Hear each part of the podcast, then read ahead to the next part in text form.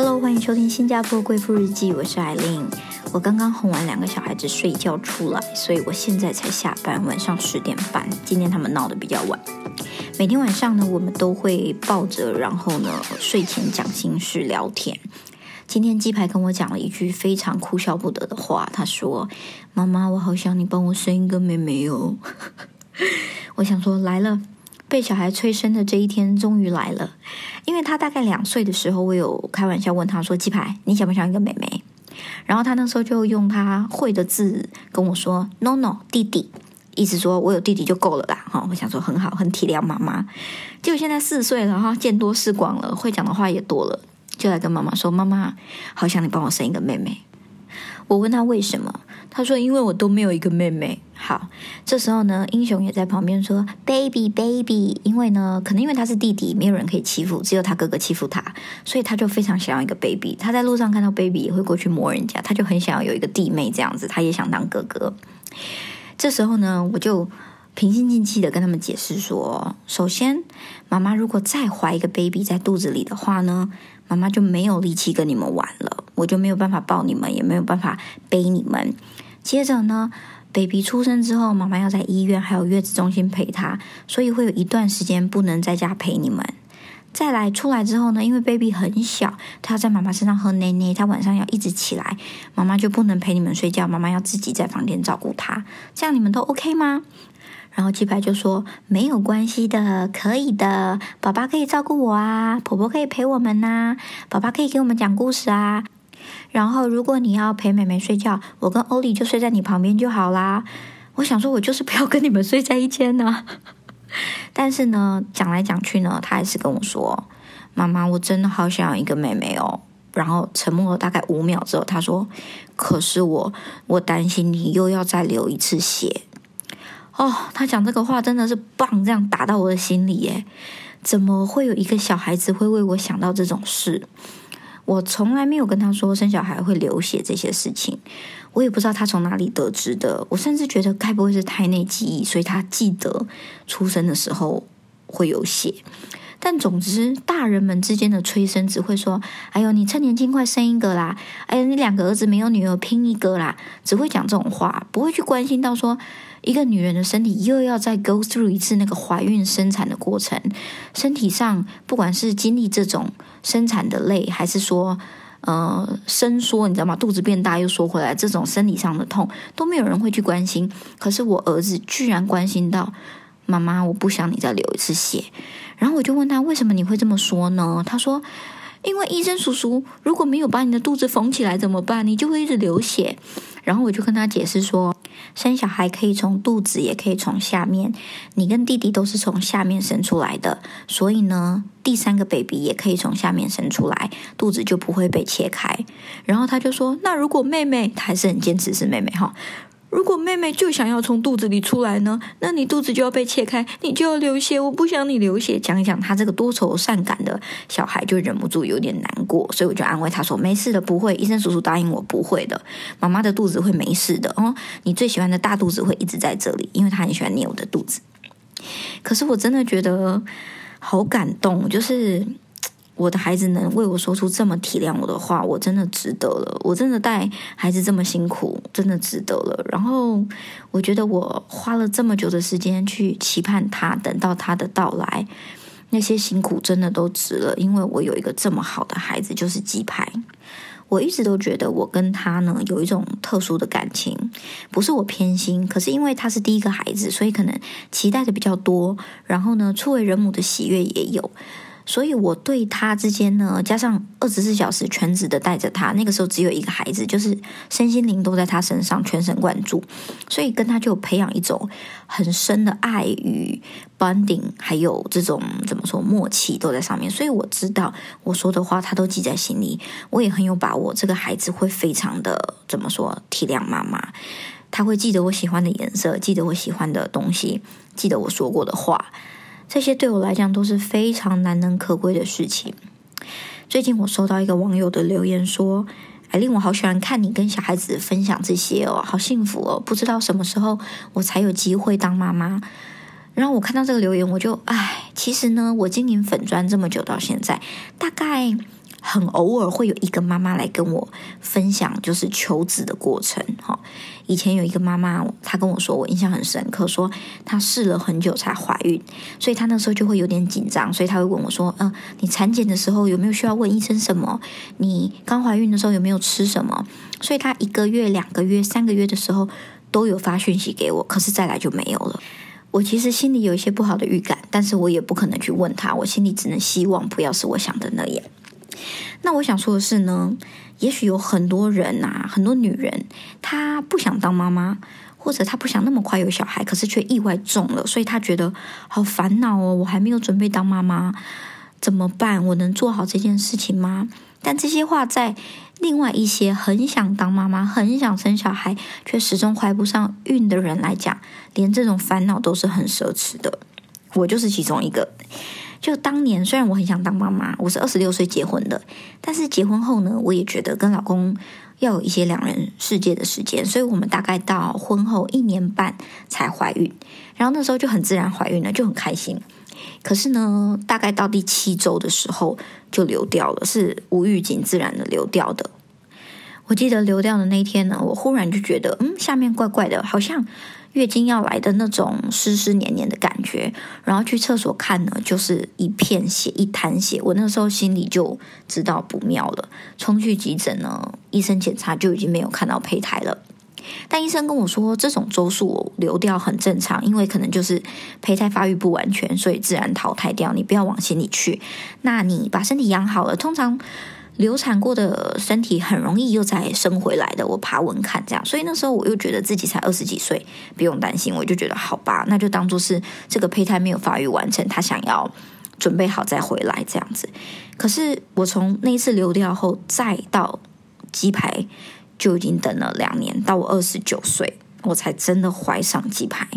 这中间呢，真的是一段煎熬的过程。因为一开始很自然的怀上了，然后你就会觉得，我才二十几岁，我的身体应该很正常吧？我只要不要避孕的话，虽然不求。一次命中，但是试个几次也总会怀上。可是当第一年过去了，什么都没发生的时候，真的会开始自我怀疑我的身体是不是有问题。所以我跟老公就去都做了检查，那老公没有问题，我就忍不住觉得那是我的问题嘛，所以我就去检查有没有什么巧克力囊肿，有没有什么子宫后倾，也都没有。然后我的月经也算是正常，虽然偶尔会经痛。所以第一步我就开始想说，那西医没问题，我就去看中医好了。那个时候我还担心说，在香港跟医生会有语言的隔阂，于是我都回台湾看中医，然后一次拿一个月的药，吃完了再回去看。那医生给我把脉也说，嗯，你没事啊，哎呦，你还年轻，我们先来调身体就好，你放轻松这样子。所以我就开始吃中药，可是吃了几个月也没有怀孕，但好处是我的月经来不会痛了。可是中药还是没有改善，于是又忍不住又回去想要再看西医。我就去查了，叫做输卵管摄影。我一进去医院啊，诊疗室我就说：“医生，我要做这个。”医生说：“哈，你确定吗？”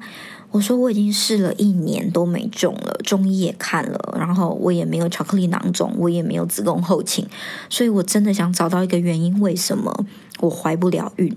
那医生就稍微沉默了一下，说：“好，如果你坚持的话。”那你就做吧。于是他就开了单子让我去。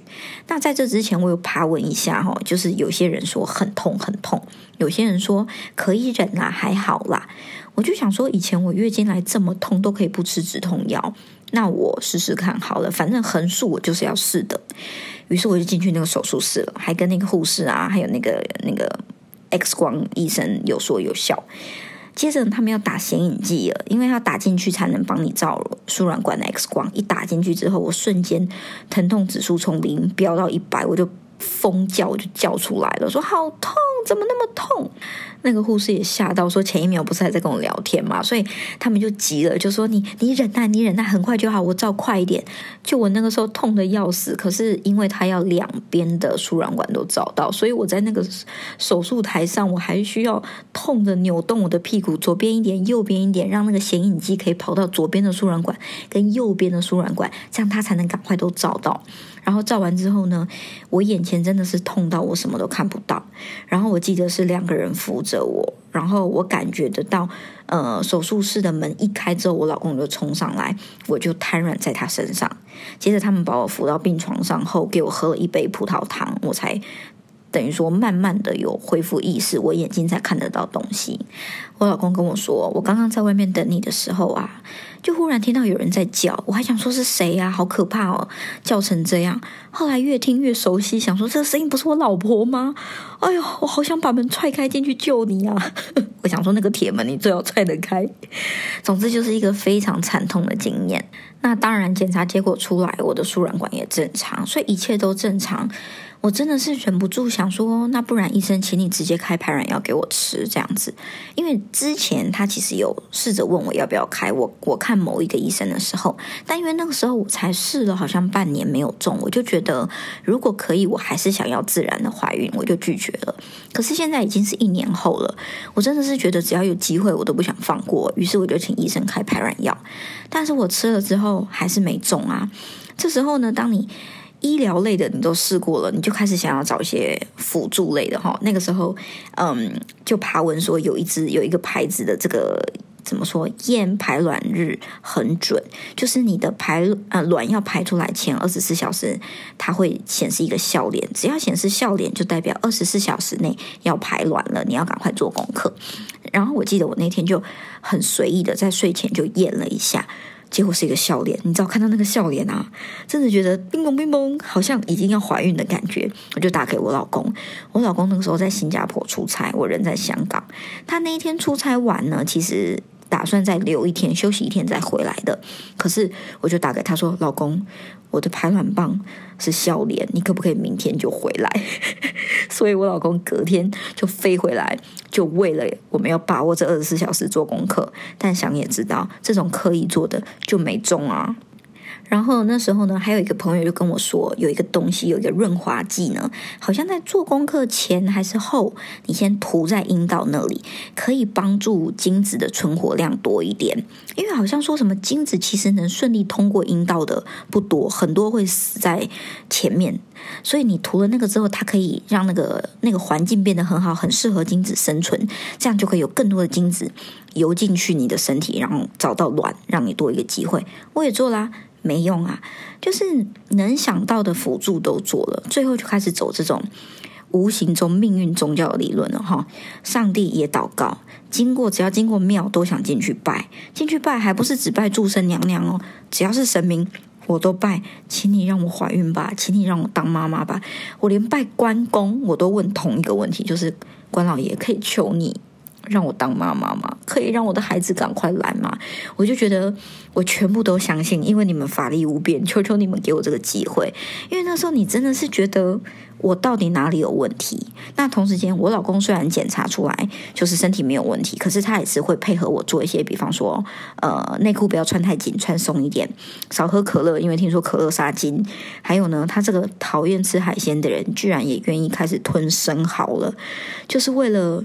增加一点机会，可是不来就是不来，孩子就是不来。那这时候很多人就会跟你说：“哎呀，放轻松。”我跟你说，不要跟一个想生小孩的女人说放轻松，因为那是不可能的。因为当我们已经很想生小孩的时候，当你很想做一件事，很想要一个东西的时候，你就是会注意，你就是会在意，你没有办法放轻松的。事实就是，每到你月经要来前，你开始腰酸。你的心真的就沉了一半，因为你知道这个月八九不离十又失败了。然后等到上厕所内裤上有血的时候，那个心就是沉落大海，就是这个月完全没希望了。每个月都在希望跟失望中这样来回来回的重复，真的很难过。然后找不到原因，不知道为什么，大家都叫你放轻松，可是我不能放轻松。一个月一个一个月就那一次机会，所以十二次机会没有，就是好了一年。那我觉得我很幸运的一点是，也很幸福的一点是，我的妈妈还有我的婆婆都没有催我们生小孩，但我们还是接受到了一些旁人的压力。这些压力来自于一些长辈，不管是有血缘关系还是没血缘关系的，就是他们知道你结婚了，而且结婚好一阵子了都没生小孩，就会忍不住想要问你怎么还不生。所以那时候我也。怎么说？虽然我一直跟我自己说这些人关我什么事，可是真的听到耳里的时候，还是会很难过，因为会觉得说我想生啊。可是我生不出来啊！你以为我不难过吗？没有人比我更难过了。你们都出一张嘴，生出来也不是你们养，怀孕辛苦也不是你们，你们就讲这种，就在旁边画蛇。然后呢，难过的是我，辛苦的是我，这样子。所以那时候身心灵的压力其实都蛮大，就会很钻牛角尖，对于怀孕这两个字会很敏感。那每天都会忍不住去看一些怎么样受孕的文章，呃，怎么样才能帮助自己的身体在一个很好的状态去怀孕？然后呢，只要月经嗯稍微晚了一天没来，就会去查，诶，晚一天有没有可能是怀孕的征兆？然后日子就这样走走走走到二十九，我觉得快要三十了，我很担心三十以后身体会不会没有二十几岁那么容易受孕，所以我就决定跟我老公说。我要回台湾打排卵针，于是我们就下定这个决心，说好，我们就回去打排卵针。因为呢，香港跟台湾的医生很不一样。我一开始在香港看的时候呢，医生是不会跟我说你先试十二个月试试看，他是直接跟我说，如果你是没有，那你就考虑直接人工，然后就开始跟我讲人工有哪些排卵药、排卵针，然后什么试管、什么体外受精这些。可是台湾的医生会跟我说，你还年轻，我们还是试试看自然受孕，所以。所以，即使我主动跟他们提起说那排卵要排卵针呢，他们都不会马上推荐我。可是现在眼看已经试了要两年了，都没有受孕，我决定要回去排卵针。即使身边的人说排卵针真的很痛，而且要每天扎，我还是觉得我愿意为了我的孩子这么一试。可是就是这么奇妙，我记得是八月吧，我们订了要回台湾的机票，然后那个月。我就中了，鸡排就来了。等于说，他让妈妈免了打排卵针这个辛苦的过程。然后我记得啊，因为你知道试了这么久都没有中，你已经非常了解你身体在月经来之前会有什么样的症状了。所以当我是九月验到的嘛，八月那次做功课，所以当月经要来前一个礼拜，我的腰没有痛。接着月经要来前大概两到三天，我没有觉得头痛。接着呢，月经没有来，我就觉得好像有希望了。但是因为之前的经验，还是跟自己说：“哎呀，不能抱太大希望。”接着月经晚了一天又两天，真的是觉得希望有在变高。可是因为以前也有这种经验，晚了五天，结果还是月经来了。所以我跟自己说呢，晚了一周的那一天我就要验。所以我真的是谁都不讲，一直忍。中间我老公有刚好问我说：“哎，你这这个月月经是不是没来？”我还装傻说：“没啊，快来了。”这样，因为我想让自己。轻松一点，从容一点，就真的忍忍忍忍到月经没来的第七天。那天我跟我朋友吃完饭，其实吃饭的时候我已经有点心不在焉，因为我决定等一下我要去验孕。吃完后还在那个商场，我就找了一间屈臣氏，赶快买一支验孕棒，冲到商场的厕所去验。一验啊，很快我就看到两条线，我真的是在厕所里面就哭了，我就觉得说。你终于来了，宝宝，真的谢谢你。然后，因为我是九月验到的，我老公生日是九月，所以我马上就跟肚子说：“宝宝，我们现在去买一张卡片，然后我们告诉爸爸这个好消息。”所以当晚回家后呢，我就把卡片跟验孕棒加在一起。送给我老公当惊喜，然后我老公也哭了，因为这一段历程真的是蛮辛苦的。因为他原本他也觉得怀孩子没有那么难，我们又不避孕，我们身体健康，应该没有那么难。可是真的就那么难，他就是孩子就是不来，然后你找不到原因，你药也吃了，什么都试了，他就是不来。所以到最后呢，我就总结出一个结论，就是。生小孩不是我们人可以掌控的，生小孩就是缘分。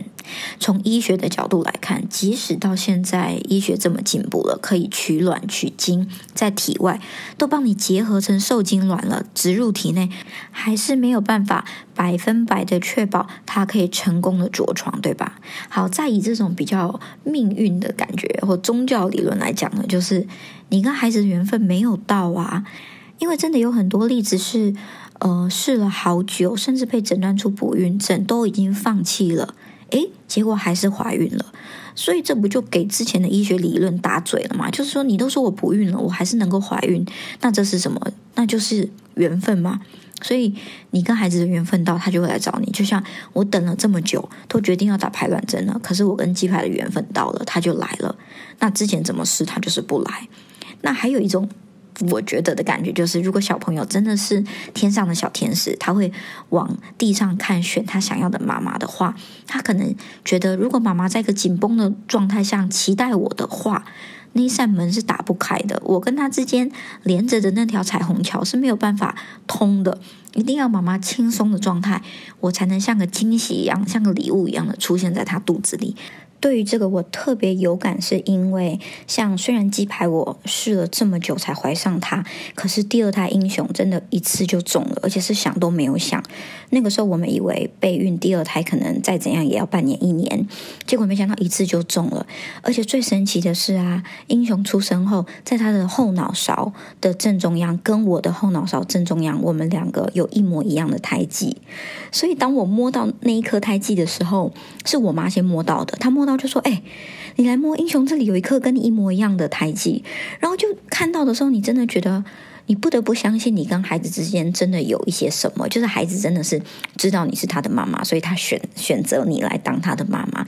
所以说，如果你现在因为孩子来的比你早，或者你还没有准备好当妈妈，但是却怀孕了而感到有点不知所措的话，请你换个角度想，就是其实孩子是相信你可以的，现在的你可以当我的妈妈，所以我才来你的肚子里。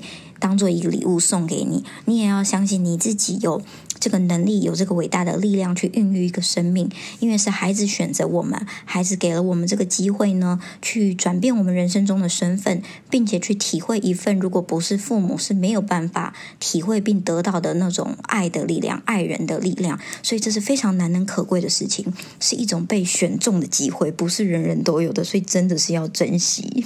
好，今天讲的比较多，比较走心，嗯，然后我也很期待可以听到一些妈妈们的分享跟心得。如果你听完后觉得嗯很感动，或者是心有戚戚焉，或者你也有一些哎呀吐苦水想要吐的话，都可以去我的 IG 留言，艾琳下划线 Speaking。然后也希望大家不吝啬的可以支持我的母婴粉砖母母陪你一起当妈妈，详细资料我都会写在 Podcast 下面的资讯栏。那么我们新加坡贵妇日记就下次见喽，拜拜。